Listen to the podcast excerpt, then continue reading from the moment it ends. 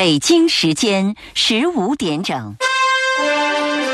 新闻全天候，河北第一声，FM 幺零四点三，AM 幺二七八，河北广播电视台综合。好，听众朋友，大家好，欢迎来到 FM 一零四点三。你正在选择收听的是每天下午三点到四点陪伴你的教育总动员节目，我是今天的主持人李爽。欢迎听众朋友来到我们的节目。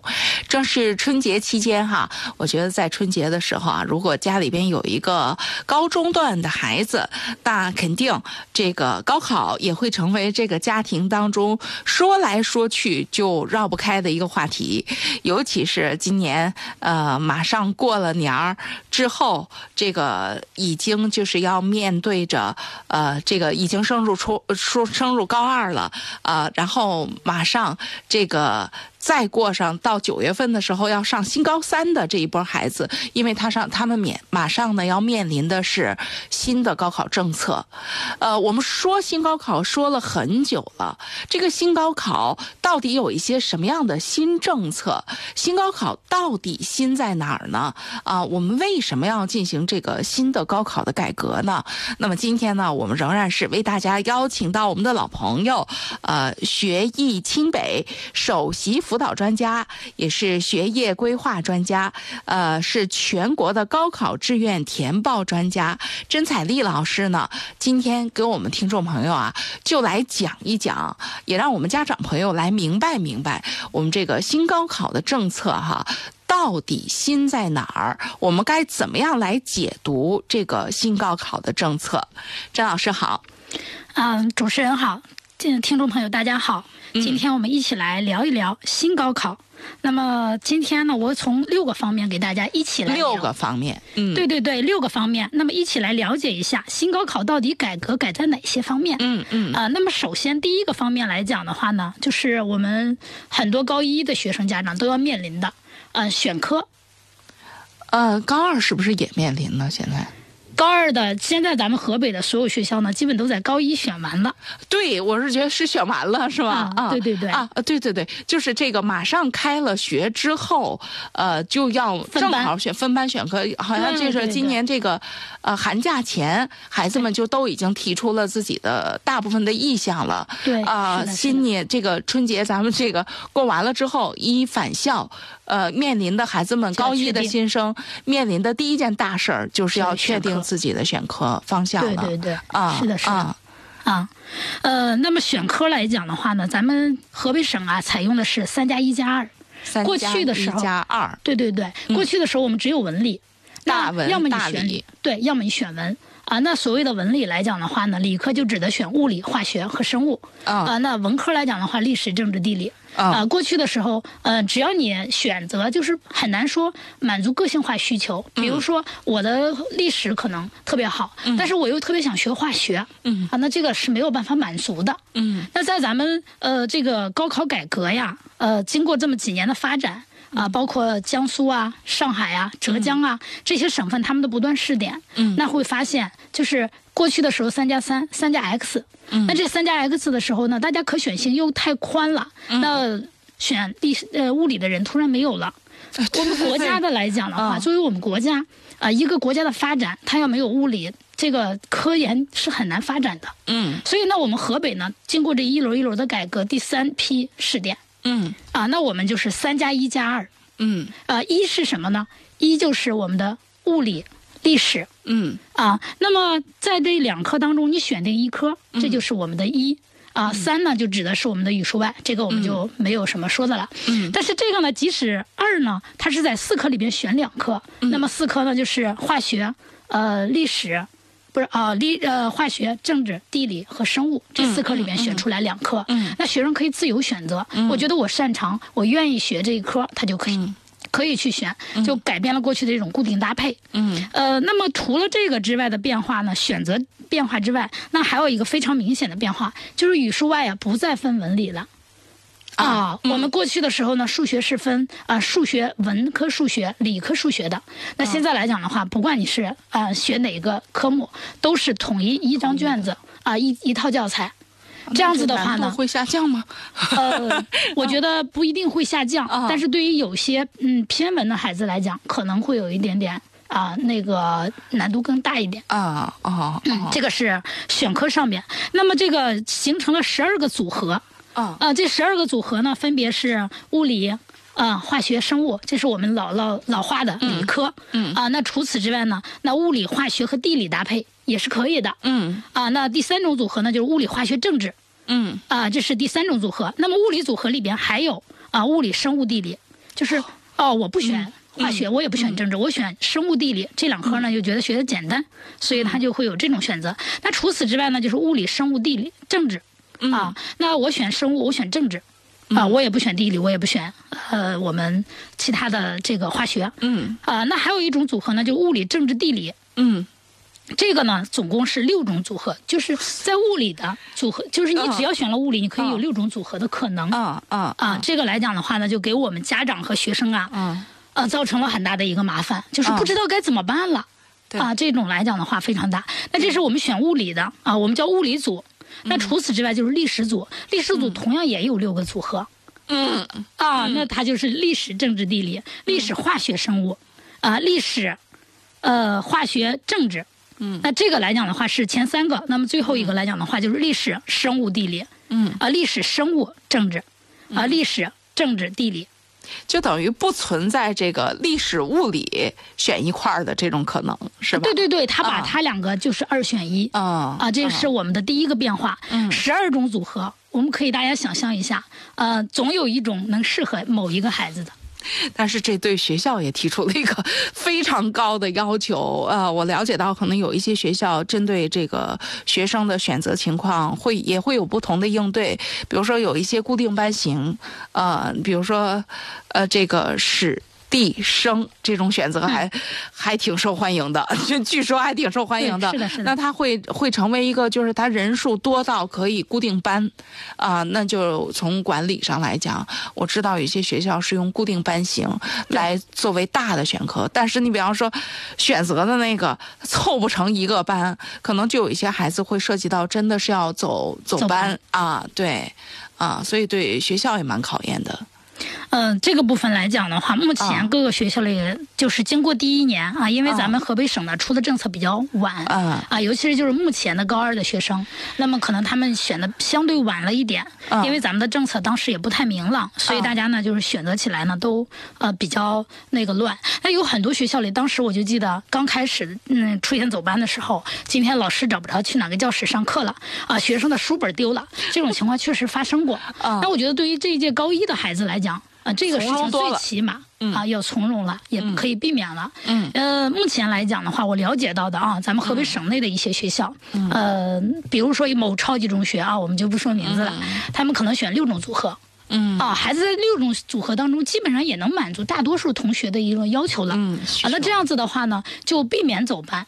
嗯，哎，就是对于教学质量，啊，对对，从教学质量、教学管理各个方面来讲，实际上教学秩序啊都是非常有利的。嗯所以这个来讲的话呢，那我觉得虽然发生变化了，给孩子们提供了更多的可能啊，就是兴趣的这种发展。嗯那从呃学校来讲的话呢，那么学校里经过一年的这种调整啊、也更加从容嗯啊。这一点来讲的话呢，我觉得呃这一届高一要比高二的同学最起码要幸福一点。反正高一的可以观望一下，高二的师兄师姐们在前面给你们考着呢。对对对，啊他们已经走过一呃啊一段这样的弯路了。啊，所以这个来讲的话，选科呢，它造成了很多的这些方面，但其实对于大家来讲，最难的还是如何选的问题对。啊，尤其是高一的家长，这个假期可能要跟孩子做很多沟通哎，。我觉得这方面也是甄老师你们要做的最主要的工作吧？呃，对于学业规划来讲的话呢，就是这个咱们有一系列的，因为我也想后期的时候专门给大家聊一聊如何选科啊啊，那选错了又该怎么办？这些呢，我们后期呢都会有一个专题性的来去跟大家聊一聊。那就是聊到了这个第一个选科方面，我们大概做了一个常识性的了解。嗯那我们再来看第二个方面的变化啊，就是录取模式。哦。哦，第二个变化就是录配套的，相应来是的是是的的配套的，因为你选完了，你过去都大家都考一样的，我们比分数就完了。对对对现在大家考的不是一样的，但我们没有办法直接拿过来比了是的，是的，是的。啊。嗯，这录取这个来讲的话，变化在哪儿呢？过去的时候啊，就是你三年，你只要是学完文理了，你就学去吧。等到高考结束了以后，你再考虑说，你我学什么专业呀？啊，我怎么去？嗯，将来上大什么样的大学去学什么样的专业，去再考虑就可以了。但现在不行了。嗯，这也就是为什么现在学业规划来讲，就是越来越重要的原因。嗯啊，因为你自己来讲，一个学生，如果你自己不能知道你自己未来三年以后。要去学什么专业？你现在去选科，这往往是盲目的。嗯，因为我们来讲的话，是大学里的每一个专业对于选科是有要求的。嗯，啊，那在报考的时候，我们是先说专业，再说大学。嗯，这跟过去不一样了。我们在就是，尤其是今年的高三吧，现在的高三，那他还可以经历一年，说我先选完学校，每个学校我选六个专业。以后就不是这样啊！对，在新高考的模式情况下，它就不是这样的了。嗯，那先说把你的想想上什么专业，你先列出来，然后再说你上哪个大学的专业。嗯啊，这对于高考报志愿来讲的话，其实变化挺大的，这是本质性的变化。是的，是的啊啊，这是我们国家人才培养战略的一个发展方向啊。就是过去的时候，我们可能说，哎呀，我上一个什么呃好大学，名牌大学，首先是清北，然后是九八五、二幺幺，对对对啊，以后叫双一流。但是不论怎样，它都是一个，就是我先。上一好大学，至于学什么专业，呃，我到时候实在不行，到时候我再调。现在连那个每次我们做高考志愿填报的时候，连人家学校里边的这这个老师们也都会给这样的建议：你先进来，呃，在我们的这个这个录取分数呃范围允许之内，你先进来。然后如果专业你实在不满意，我们半年之后、一年之后，你还有调整的机会。那以后显然不是这样了。嗯，为什么要这样子？其实我们国家呢，也在这个人才的嗯专呀、精呀这些方面不断的去发展。所以在未来，就是你现在的选科已经决定了你自己未来读什么专业。嗯啊，每一个专业都有不同的大学。嗯啊，那么这个不同的大学，同一个专业对于学科都有区别的要求。嗯，所以在这个时候呢，我们啊一定要给学生做好定位。嗯，所以这个时候呢，如果你不做学业规划，你自己匆匆忙忙就选了科，其实是非常痛苦的。嗯，后边可能就会产生那种啊，我选了错了。嗯啊，再纠正，很多时候就来不及了。嗯啊，因为我们对于选科的，可能我们有选修有必修啊；对于不选科的，那么可能很多选修就不再学了。嗯，那这样子的话呢，你想想，你到时候你再换的话，那些选修的课程老师不可能再给你讲一遍。嗯，所以就会非常痛苦。这个时候呢，其实嗯，也就凸显出来学业规划它的一个重要性。嗯啊，那除此之外呢，就是呃，咱们呀，现在高考录取的时候，他不再看过去的一分制。就过去的时候，只有高考成绩我就可以录取某个大学。嗯，那现在来讲的话，大学里录取的时候改为两两参考一依据。嗯，啊，那依据什么呢？两，等会儿啊，两依据，两依据一参考啊，是两依据一参考。对对对，依据什么？一个是高考成绩，啊，一个是等级性考试。啊，这是两个意，这是两个部分。嗯啊，对。那除此之外呢，参和参考一个啊，我们过去呢，大家喊在口里，从来不落实的，就是综合评价、综合素质评价。这是最近一段时间的这个教育新闻热点。对，就大家都在说这个综合呃综，这叫什么综合综合素质评价是吧？对对对。啊，这到底咋回事儿啊？呃，这个综合素质评价呢，它其实反映在五个方面啊。新高考，对对对，他对他来讲的话，有五个方面的一个要求，一个是你的思想品德，嗯啊，那再一个来讲的话，艺术素养，嗯啊，身心健康、社会实践和学业水平这五个方面，嗯啊，那就是说过去呢，你学习好就行了。啊，现在来讲的话不行，你的思想品德得得放在最首位。嗯啊，那其次就是你有没有艺术修养。嗯啊，那再一个就是你身心是不是健康。包括我们二零一九年自主招生的时候，很多学校呢都有测试的时候必须有一项就是体育考试体能，体能测试。哦啊，你成绩特别优秀，但是你体能测试没有合格，对不起，这个学生你不能要。哦啊，那包括我们现在很多大学里本科啊，如果体育测试是不不合格的话，你是不可以拿到毕业证和学位证的。嗯，这也是这两年教育新闻当中比较火的，包括清北。对，哦，我操，好像哪个学校要求什么游泳成绩，嗯，是吧？啊，厦大，厦大，啊，啊，这些来讲的话呢，就是我们过去的就是单一考核，现在到了这种啊综合来考量，嗯，啊，所以这个来讲的话，对于我们这也是我们呃新高考里边应该说改革的第三个方面，啊，从单一要求到了这种。啊综合素质的一个评定。嗯，啊，那这有就是说避免了这个嗯道德残疾。其实从政策层面上，就是希望能够让这些事情能够禁绝，避免避免是吧？对对然后也提供给这个考生朋友们更多的这个机会，从考量角度上不是单一的评价体系，是的而是看一个呃这个立体的完整的这么一个人的呈现。是的，是的啊，啊，它就相当于过去的时候只求高考结果。嗯啊，那么就可以。现在呢，从结果到过程的一个录取，嗯啊，他把你的三年或者是六年，你的这个一个人的这个整个的过程，他就进行考核了。嗯啊，这样子的话，就让我们一个孩子来讲的话，在学校里不是完成学习好这件事就可以了。嗯啊，那你也要积极的参与班里的活动啊，学校的活动啊，包括一些社会活动。嗯啊，这些方面来讲都是要求的。比如说我们说社会实践，嗯啊，那么我们一零四点三也做了很多公益哈。对啊，那么像这些孩子们来讲，其实应该是参与进来，对啊，让学生真正正的参与到社会当中来啊。那么这个来讲的话呢，过去的可能没有具体的这种呈现，那现在来讲的话，对他它有一个学分要求。对啊嗯，这其实也是跟蛮跟国际接轨的。我们知道，在如果你申很多国外的大学，那这一项它是要有一个专门的一项的。对啊，这个我们在呃以后的这个大学录取的时候，我们会发现我们的大学也越来越注重，就是这个孩子你不能只会学习，你还必须要认识社会、了解社会，并且参与社会。啊是的，是的，是的。啊，嗯，这个来讲的话呢，其实我觉得，嗯，一月七号的时候，啊、咱们国家教育部啊发表了一个高考评价体系，啊、这这是新的最热的一个新闻。对对啊对对，啊这个呢就专门针对于这个做了一个规定啊啊，它有一个详细的规范。比如说他说的这个呃，我们的一个关键能力啊，他在这个四层上面说了一个关、嗯关键能力，那是什么？就是你除了有知识的这种联动学习能力，那还有一个社会实践的能力、啊。那么再一个来讲的话呢，思维认知的能力。嗯也就是说，我们一个一个国家培养一个人才来讲，其实尤其是上一些双一流大学的这些学生，国家是把他们当做栋梁来培养的。嗯嗯啊，那么这个来讲的话，如果你这种能力不够，呃那这个时候呢，国家培养了你，嗯，可能也浪费了啊，因为最后你达不到国家的那个结果。嗯。所以这个来讲的话，国家在这些方面呢都做了一个啊、呃要求。那再一个来讲的话，我觉得从这个一核啊，也就是它的核心，高考的新高考的核心，它用了嗯、呃几就是几个词吧。嗯。啊、立德树人啊、就是首先来讲的话，你的品德呀、啊、道德呀这些方面要要比较好。那么它树人，再一个就是服务选材，那你。你选材，你这个人才选拔了以后，你结果要到哪里去？嗯啊，他更注重了这种社会的一个需求。那再一个来讲的话，引导教学就是对大学里提出来要求。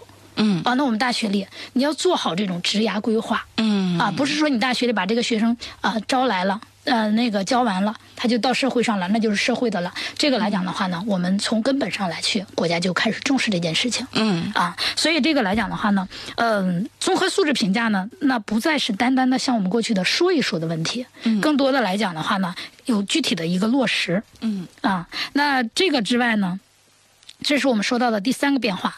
那么再一个变化来讲的话，就是高考的成绩发生变化。高考的成绩发生变化，这是刚才其实我提了一句的这个问题。是的，是的。啊，我们前面说到了，前面已经给大家讲完的这几个方面，第一个是选科选科的变化，第二个是录取模式，录取模式的变化，第三个综合评价。嗯，我们先进一下广告，广告之后呢，我们再请甄老师哈、接着给我们讲后面几个变化。河北综合广播教育总动员新春特别奉献，解读新高考正在直播。好，欢迎大家回来。您正在选择收听的是 FM 一零四点三河北广播电视台综合广播，每天下午三点到四点陪伴你的教育总动员节目。我是今天的主持人李爽，欢迎大家来到我们的节目。今天我们仍然为大家邀请到的是学艺清北首席辅导专家、学业规划专家、全国高考志愿填报专家甄彩丽甄老师。我们请甄老师啊来跟大。家谈谈新高考。刚我们说在春节期间嘛，如果家里边有高中生的话，这话题啊聊来聊去，恐怕就会聊到这个高考上。尤其是这两年正在读高中的孩子啊，那话题聊来聊去呢。还会聚焦在新高考上。今年的高二生将会面临这个高考政策调整之后的第一次高考。今年的高一孩子呢，将会马上寒假结束之后呢，将会面临着应对新高考的选科。那么，所有的这些问题，很多家长呢也是在这个过程当中懵懵懂懂的，因为自己到底不是专门做教育、搞教育的，在这个过程当中。我们必须要了解的有一些什么样的问题？有些东西你可以不必要特别懂，因为学校的老师们会帮着孩子和孩子商量着来做一些选择呀、预案。但是大体的方向，孩子们这个家长们必须要知道一下，因为你的知道、你的了解，其实对于孩子来讲，一个是是你们有共同的话题，另外就是一个最直接的支持。好，那个甄老师，刚刚我们前面聊了。三个了，后面还要给听众朋友再聊三点啊。前面三个我们再跟大家回顾一下，简单回顾一下。第一个是。选科方面的，选科方面的，这种刚刚我们说，这个新高一的孩子们应该在这个期末考试结束前，已经有了一个具体的意向，可能有一些学校都已经报了。对啊，但是是不是还能调整？这个我不太懂，是不是有些孩子读一读还有可能有调整啊？我记得我们上学的时候，文理科还上着上着有调整的呢，所以我老觉得这应该留一个通道给孩子们，因为读着读着可能还会有变化哈。这是一个。还有呢，第二个来讲的话呢，是咱们录取方式发生了变化。方式，呃，对，以前呢是更注重学校，现在是更注重并且专业发展，必须先注重专业。啊是的，是的，这是第二个，第三个。第三个来讲的话，就是过去的单一成绩，现在呢到综合素质评价。综合素质评价就是这个，我们家长朋友也一定要记住了。你别最后说，哎呀，我这块还差几分，我这块还差一什么证明。从一开始你就规划好，一个人的成长不能给割成一块儿一块儿的，就他应该是齐头并进的。我们规划好了这件事情啊。接下来我们要，郑老师，我们要跟大家说的是什么呢？嗯。高二的家长呢，因为即将面临的就是一个嗯高考，那新高考的时候呢，他要有一个成绩构成的变化。啊啊，那首先来讲的话呢，我们过去啊，语数外啊，包括历史啊、物理啊、政治啊、那地理啊、嗯、化学啊、生物啊一块加就行了。对，往一起加就行了。看总这是第一。第二来讲的话，过去呢都是啊，原先是也有一套卷、两套卷、三套卷啊，那么大家呢就是全国的尽量多的省份用一张卷子。嗯。那接下来就会发生很大的变化，就是全国卷只限于语文、数学和英语了。哦哦，对。那么就语数外来讲的话，不管你是选什么科目的学生啊，你都用一张卷，哦，但是仅限这限这三科了。那物理来讲的话呢，和历史这两科都是省内出题，哦，是各省的了，是吗？对的，对的，对的。哦啊，那么它省内出题来讲的话呢，呃，这个呢，它是用你的原始分计入你的高考成绩。哦哦啊，那么呃，我们选的那科，另外四科。就是我们的化学、生物啊、政治和地理这四科，也是省内出题，但是它采用的是什么赋分制？嗯啊，就是你考多少未必是多少。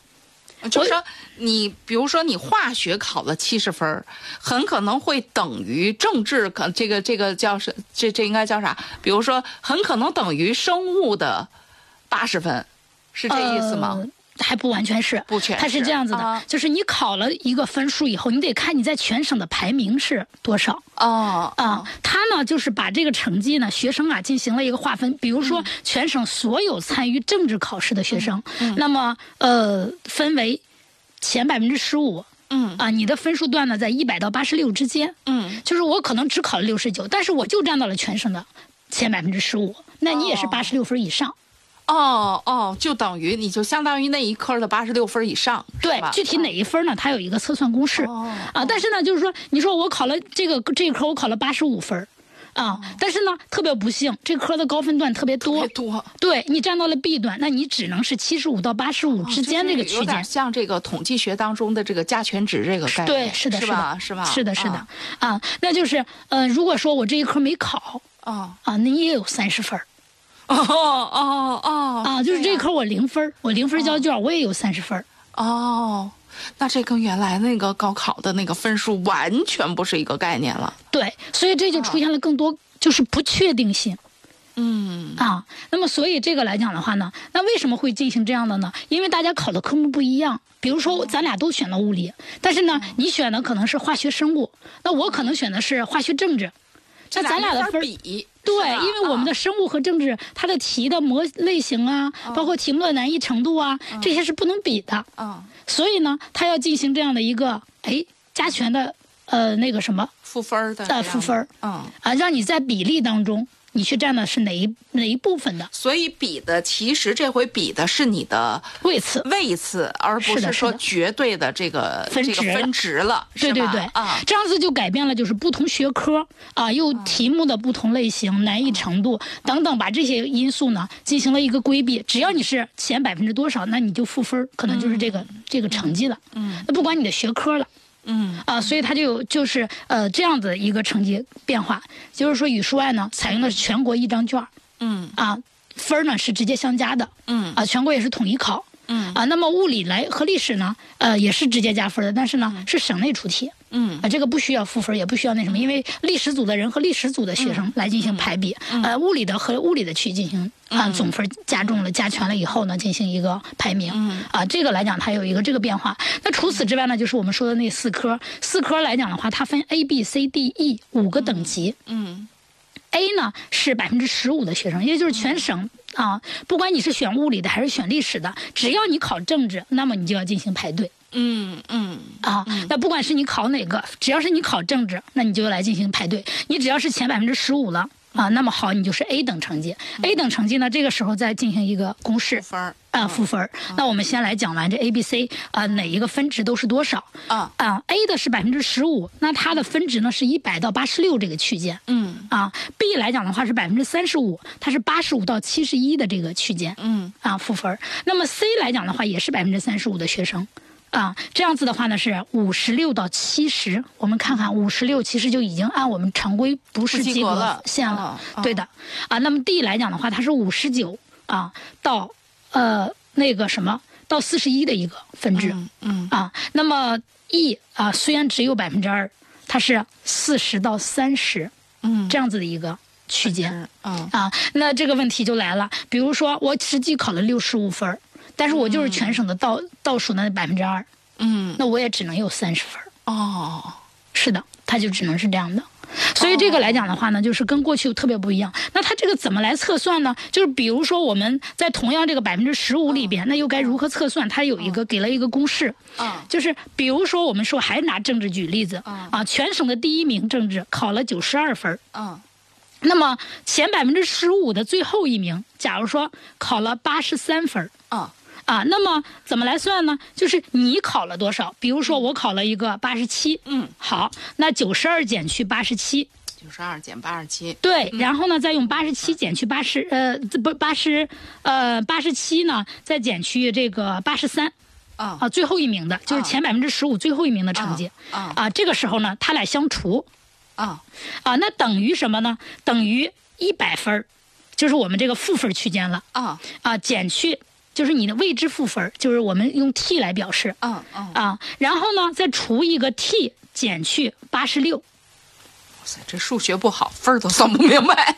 啊，对这个公式来讲的话，它是要记 嗯那个什么的。那这样子求出来这个 t，嗯。就是这个学生实际得分儿。嗯。啊，所以他仍然能够拉开分数，就是嗯。基本上一个位次的的学生来讲的话，他是有自己的一个独立分值的。嗯啊，这个来讲的话呢，不是说我只要是 A 我就是一百分了，那其实不是。不不是啊，所以这个来讲的话，它还是有一些呃这样子的区别的，每一个学生还是能拉开梯度的。嗯嗯，所以这样子的话呢，那有的家长就是也经常会问我一个问题，说郑老师，那要是我们好多学生都同分，呃，到了百分之十五，呃，都到百分之十十五之上了，都是同分，但是我们超过了这个比例怎么办？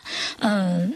我可以跟大家说，这种概率非常低啊，因为为什么？咱们的命题专家老师啊，能拉开梯度。会人家出题的对时候，对对人会拉开这个梯度，不太可能对对说的你了。所以这种可能性并不大，就是啊大家也别去啊、想这些不。用把精力太多的花费对对对在这儿对，你也不用太多的考虑说人家这个公式科学不科学，那么多专家在那儿琢磨呢，你不用太，然后说怎么算，哎呀，你输入进去，然后那边就出结果了，这些都不是你要考虑的东西。但是呢，我们要非常明确，我我这理解着，就是说现在这一个学生，你参加完这考试，实际上你站了三条队，对吧？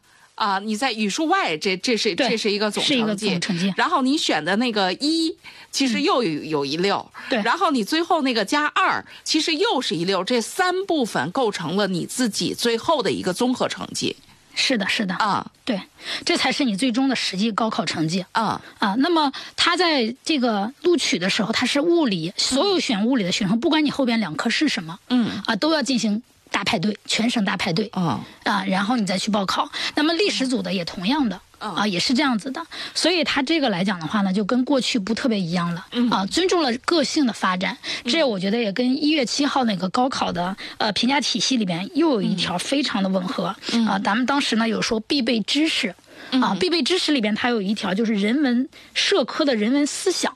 这个部分嗯啊，就就是说你这个学生啊，你不能说我理科好的不得了，然后我对于人文社科类的我那一点儿都懂不，懂，对，啊那我就是有那种啊，我们说的俗说的书呆子，嗯可能在未来社会呢，就慢慢慢慢要规避掉这些对啊。那么一个人呢，就是说你自己没有人文社科懂的东西，你研究出来的东西，可能就是你是个科学家，没有可是在心是吧？啊，没有对，一情感，个是没有情感的，啊是再一个来讲，你社会的适用性。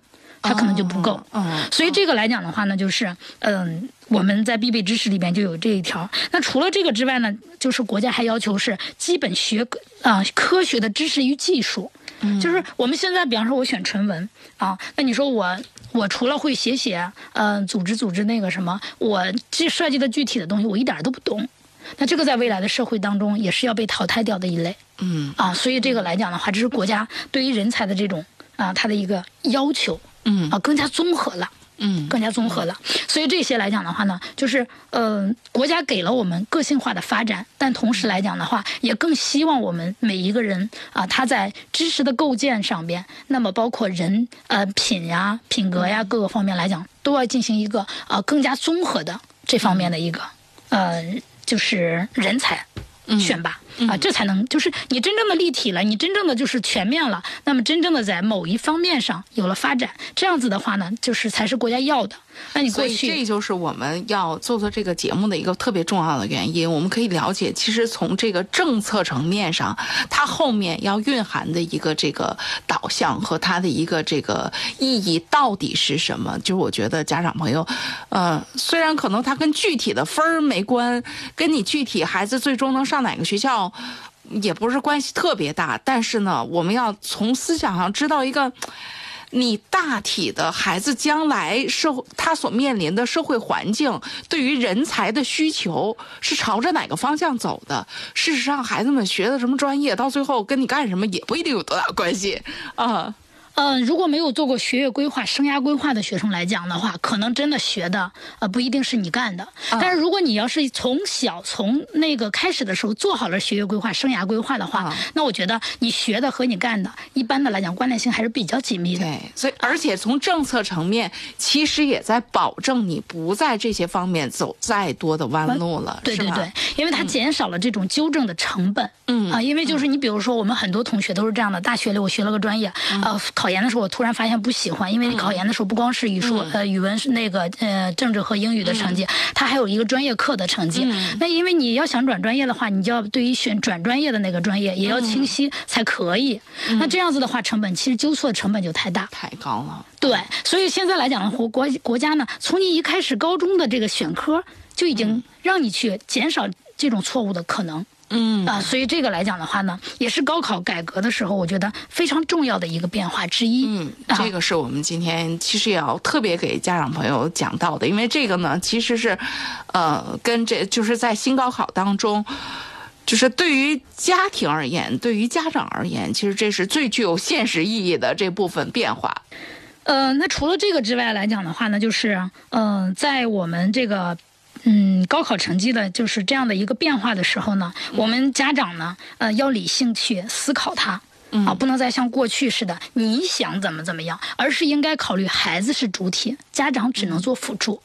啊，这一点来讲的话，我们一定要分清主次。那我们过去的时候，很多是家长说：“哎呀，你选理科吧，理科的范围宽。”那其实我特别想告诫家长一句啊，作为一个规划的老师来讲，特别想说，我们嗯有千万条路，但是最终每一个人走的只有一条路。可不嘛。啊，有理科，我们说好几，嗯，有有那个什么三百多个专业，但是最终每一个孩子只能选一个。啊，啊，那理文科的来讲的话，听起来只有两百多个，但是实际上来讲的话，你最有终选的也有一个。机会呢。啊啊，对，啊！而且最终那个学理的也只能干一件事儿，学文的你也不比别人少干事儿。是的，是的，啊对啊。所以这一点来讲的话呢，就是我希望大家呢能够理性的对待它啊，找那个找自己的优势啊。那么这是第三个变化。那第四个变化来讲的话呢，就是我们刚才说了报考方式的一个变化。嗯啊，刚才说录取，现在说报考。嗯那我们大家可以看一下啊。那录取的时候呢，过去的时候我们是啊比总分儿，然后呢呃进行一个语数外小分儿的比，同分儿比。嗯嗯啊那现在来讲的话呢，呃现在是两依据一参考，这是录取模式的一个对比。那现在来讲，报考方式也发生了变化。嗯啊，呃，这个学期呢，很多大学里啊，这期末考试完了干一件事儿，就是年级考前百分之多少的学生可以申请转专业对对对对对啊？现在的大学里都在做这件事儿。对啊嗯，那我告诉你，大家以后这个节目可能没有了。啊，那他录取的时候呢，嗯、是把相近、相邻近的一些专业，它进行一个整合，打包叫做大类啊，这对是大专业类啊。啊。那么他把专业类来讲的话，按照专业类录取，啊大一、大二的时候甚至不用你选专业，哦，专业课是一就是开的基础课是一样的。对对对，它叫啊通识课程。啊啊啊，那么这个其实在国外的大学非常普遍，但是在咱们国内来讲的话呢，就是嗯，因为有专业区分，所以那什么。那么在未来来讲的话，这种情况就逐渐减少了。嗯所以来讲的话呢，那么在报的时候呢，我们就是报某个大学里边的专业类。嗯然后呢，你写大学，你可以一个大学只报一个专业类，也可以啊，一个大学里报几个专业类嗯啊。但是呢，就是你一个专业类占一个志愿。哦啊，过去的时候一个学校占一个志愿，那么哦现在来讲的话，一个专业类占一个志愿。哦，这啊还是思路完全不一样了。是的，那过去的时候我们可能看这个学校最低提档线是多少，我们就可以报和不报。那现在来讲不可以了，直接看你你要你要上的这个专业类。对，啊专业类里边涵盖哪几个专业？啊这些专业来讲的话呢，哪个相对是弱的，哪些是强的？这个我们要做分析。大学里为了不降低自己的这种录取层次，啊他可能会把好的和不好的专业都放在一起。哦但是我们作为家长来讲，你得懂。哎，我们就得要分清楚这里边的专业类里边，这里边涵盖的具体的专业，哪个是它的优势专业，哪个是王牌专业，哪个是弱势专业。哦，要做所以这就是现在报志愿是一个专业的事儿，真的是就是这个越来就是真的是我我那天听这个很多高中的老师在那说说以后啊报志愿是我们也不行的，就是专业的事儿要交给专业的人做。我们请到的甄老师就是专业的人，哎哎，我们插一下，甄老师你做这个呃这个学业生涯规划啊，包括高考志愿填报有多久了？呃，有十多年了。哎，你怎么就想到会做这个呢？呃，也特别偶然的机会，啊就是，呃，在身边有孩子，就是因为有比我年龄大一点的，要孩子早一点的，啊有很多这样子的。他们在报考的时候都是说，哎，那个你当时上大学怎么报的呀，或者怎么选的呀？你看你这个还挺发展的，觉得还不错。啊哎呦，我当时就经常帮他们测算这些事情，啊但是我就觉得。哎呀，这个了解的有的时候觉得不能瞎指挥，因为，啊嗯，每一个孩子啊，关乎是人家的未来，啊嗯，我就觉得那还是自己专门好好研究一下再再给人家说，啊不能啊咱就是不怕指导错了。啊啊！后来呢，就慢慢慢慢的就走上了这条路。就是走了走了，这这就是一条专业的路。后来呢，嗯就是在跟孩子们报考这个志愿的过程当中啊，又发现了个问题，嗯就是这个孩子呢，可能选的是理科，但是呢，它实际上来讲测算出来它是偏文的。我觉得我要测算测算就应该是这样的人，是吗？啊，这个来讲的话，那就说你高考就是你在高中阶段你没有做好规划，啊，没有做好规划呢，可能就是选错了科，你的高考成绩并没有上去。反正也没下去，反正就属于比较幸运的那一类。对，就属于整体还是上去了，但是就是这这么多年，就是你自己一直觉得，哎呦，哎呀，就是金融因为你真的是其实相对来讲比较爱好文科，但是确实是考的是理科，成绩也还算凑合。但是你这都是相对而言的。但是你看转来转去，转来转去，最后其实你从事的工作，呃，跟当时所的爱好还是。啊，对，而且我我就觉得，我记我我还记得当时在我上学的时候，高三的时候，当我知道心理学是理科的时候，哎呦，幸福的呀！就是为什么？因为真的理科不咋地。然后呢，就觉当时也觉得心理学像文科的东西。嗯。实际上，像我们学那个年代，心理学还确实挺理科的。现在也一样。对，现在也实验的那部分也还是挺理科的，但它真的有很多。就是这个相对比较中间学科的这个状态的东西，所以就是你看这一路走下来，最后还是你兴趣的那部分在引领你。是，嗯，就刚才就是您说到了这个数，就是觉得选理考的还行，但是我反过来讲另一个道理，就当时选文，可能你学下来比现在的成绩更好。是。啊，那其实这个来讲的话，我有经过一个学生，就是衡衡水中学的一个同学啊。当时呢，选科的时候，高一就开始找我，一开始就在普通班啊。后来选科的时候，我说那你就选文吧。啊，这一开始的时候，其实成绩嗯真的不突出。啊。经过一年的指导，高二的时候，他能代表全校的学生去在上台去讲他自己的学习经验。啊，高三的时候飞跃了。是的，是的，他到高三的时候，他就一下子蹦到了这个文科实验班里去。高考的时候，等于带在大衡中的第一梯队，对对对，是的，是的，他高考的时候考了六百二十三。文科是的，好 好牛啊！他去了那个什么，当时 他有很多选择在报志愿的时候，嗯，但是呢，因为这个孩子的性格呀，包括对他的了解呀，那我最后就是推荐他去华东政法。那我们都知道，华东政法是从复旦的这个政法系里面分出来的，啊，非常厉害。那咱们中国的四大政法里边，他是排老二的，啊啊，所以这个来讲的话呢，就是对他的整个人生的发展，他自己觉得非常兴奋。啊，现在在大学里，觉得找到了自己，就是找到了，而且就是找到了自己这个比较擅长的，是又感兴趣的，对啊，然后又规避掉一些自己就是包括个性当中，就觉得哎呀蛮不舒适的那部分，这样就是成长起来，就是他会自己比较嗨。啊，就是这种情况来讲的话呢，就是你选对科非常重要啊啊，再一个来讲的话，你要了解这些政策，你像当时吧，比方说他也可以去西北工业大学啊啊，但是为什么最后？选择华东政法呢，就是去一个理工科类的院校去学个文科，其实有的时候，嗯，学出来的结果可能还是有偏差的。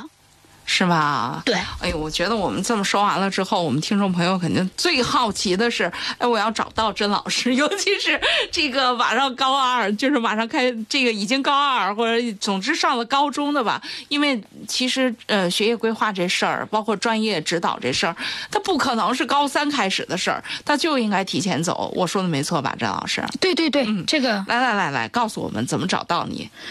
呃，我们大家呢，就是可以来添加一个微信，嗯啊，幺三幺零三幺幺幺五六五，这就是我们那个教育总动员的微信，大家添加到这里边，因为这个甄老师也在里边呢，大家就可以直接跟他提问了啊。来，我再给大家重复一遍哈，是幺三幺零三幺幺幺五六五，然后您在里边，您也可以到时候直接加甄老师个人的微信啊，或者怎样都好。河北综合广播教育总动员新春特别奉献，解读新高考正在直播。啊，来，我们接着说，呃，应该还剩最后一个了，是吧？对，还剩最后一条。嗯嗯，那最后一条来讲的话，就是呃，具体的的招生的通道发生变化。招生通通道，对，刚才我们说报考。啊，报考这俩啊，这是两回事儿。是的，是的，就是我们最后呢，可能依据高考成绩有一个报考。那么之前呢，还有很多机会，啊，这个我们后期就专门讲升学通道的时候也会讲到。但是自主招生什么的，是这类。自主招生在新高考的模式下，它非常盛行的一个叫综合评价招生。哦啊，这个形式来讲的话呢，就提前报一下，高考成绩不再是百分之百了，它高考成绩占到百分之六十或百分之七十。哦，啊，那目前来讲的话呢，其实呃也有一些学校在在启动着，呃，比如说我们像清华大学的领军计划。嗯嗯啊，北大的博雅计划，嗯，那包括北京外国语，它每一年都有一个“一带一路”的这个综合评价招生啊，并且现在对于特别新兴的一个学校，它只有这一种招生模式，就是南方科技大学。哦，南科大的。对对对，那么包括我们在国内的中外合作办学的几个学校，像上海纽约大学呀、昆山杜克大学呀，呃，还有这个深圳北理莫斯科大学，那这些学校都是采用的综合评价的招生模式。嗯啊，那当然还有更多很优秀的学校都会采用那个综合评价。那除此之外呢，这个呢，大家听到了以后觉得，哎，都是优等生的呀，郑老师。那我也告诉大家，综合评价模式来讲的话，在新高考模式下，河北省内的学校全部都会启动。比如说河北大学，比如说我们石家庄啊这边的石家庄铁道大学呀，还有什么河北师范大学呀、河北科技大学呀，啊这些来讲，它全部都会采用综合评价招生。嗯啊，那高考的成绩呢，它只会啊占到一个百分之六十或百分之七十。那还有一个什么呀？你到学校里去考试，学校里的校考成绩呢，它一般的占到百分之二十或百分之三十。还有一个就是学业考水平的一个考试，学业水平考试。对、我们又叫做啊会考。就是我们家长俗称的高会考，对对对，嗯嗯。啊，那么现在来讲的话呢，咱们省考试院规定了每年的十二月份和第二年的五月份，嗯。啊两两次考试机会，这个来讲的话，它是按 A B C D E 啊 A B C D 四个等级来划分的。嗯。那么呃，学校做这个方法呢比较简单粗暴，就是你是 A 等级的，我直接给你按一百分或者十分制，就每个学校可能不特别一样。啊。那么就是你要是 B 呢，他就按九分，嗯。啊，或者是九十分这样子来测算加那个什么，最后按着总科再一除啊，它有一个这样的。这个部分来讲，在你录取的时候，我用百分之十，也就是说这个来讲还占百分之十的考试成绩。哦，这以前这个事儿就是基本上相当于孩子们参加个毕业考，拿个毕业证，没有那么大的价值。是的，的是吧？就是如果真的参加高考去，反正这个都就是在大家的感觉中，反正都会过对啊，是吧？对啊啊，但是新高考不一样了。新高考它要占到百分之十的成绩了，在综合评价当中、嗯啊，所以这个来讲的话呢，就是呃，我们不光要注重你选的那些科，嗯啊，那你自己没有选的，嗯。啊，但是也需要参加就是学考的，嗯。啊，这些科目来讲，你也要重视，你也要争取往前考，嗯啊，拿到 A 的成绩是最好的，嗯。因为它有一个百分之十。嗯。这个综合评价的这种启动呢，它就稀释了高考成绩的占比。嗯嗯，就啊不是一、一张考卷一份考卷定终身了。对对对对对你整个的成长过程，包括综合呃这个素质的这个测评什么的，都是就等于让这个评价体系更丰富了，对，更丰富了，更立体了。啊啊啊，它这样子的话呢，就有一个好处，你去学校校考的时候，它不用所有都考，跟你专业相关的科目他考。哦啊，没有相关的不考。那对于这个来讲的话，就比如说，呃，有一个学生，某一个学生吧，他想学英语，呃，小语种啊，小语啊，他英语成绩好，别的科目不好。那这个时候呢，他高考总成绩的时候肯定比别人排的课后。嗯但是呢，他去校考呢，参加英语的考试，可能英语他能拿一个很相对高一点的分值。嗯那他在一加的时候，未必他就不能录取。嗯嗯，就有点像艺术生的那个哎，对，跟陆子了是吧师生有点啊像了。啊啊，这样子的话呢，就是说，嗯、对于很多学生来讲的话，你进入自己感兴趣的专业，学习的热情会更高。对，嗯那么这种机会更大了，更高了。所以我们总观下来，今天这个甄老师用一期节目的时间跟大家讲到呢，我们会发现，其实新高考政策从政策站位的这个角度呢，真的是想从。政策层面上提供给每一个孩子更多的选择机会，同时呢，在评价一个孩子的时候，用更多维的角度去看待这个每一个孩子。对新高考的模式来讲的话呢，就是改变了你的学习过程啊，就是你一味学就可以了，让你自己就是德智体美全面发展吧。我们说、啊，那么这是第一个，就过程改变；第二个来讲的话，结果多元，让你就是有更多可能进入到自己更感感兴趣的专业里边去啊，给了你更多机会，更多可能。所以我们在未来的这个新高考改革的时候，它更多的是嗯，让一个人立体化。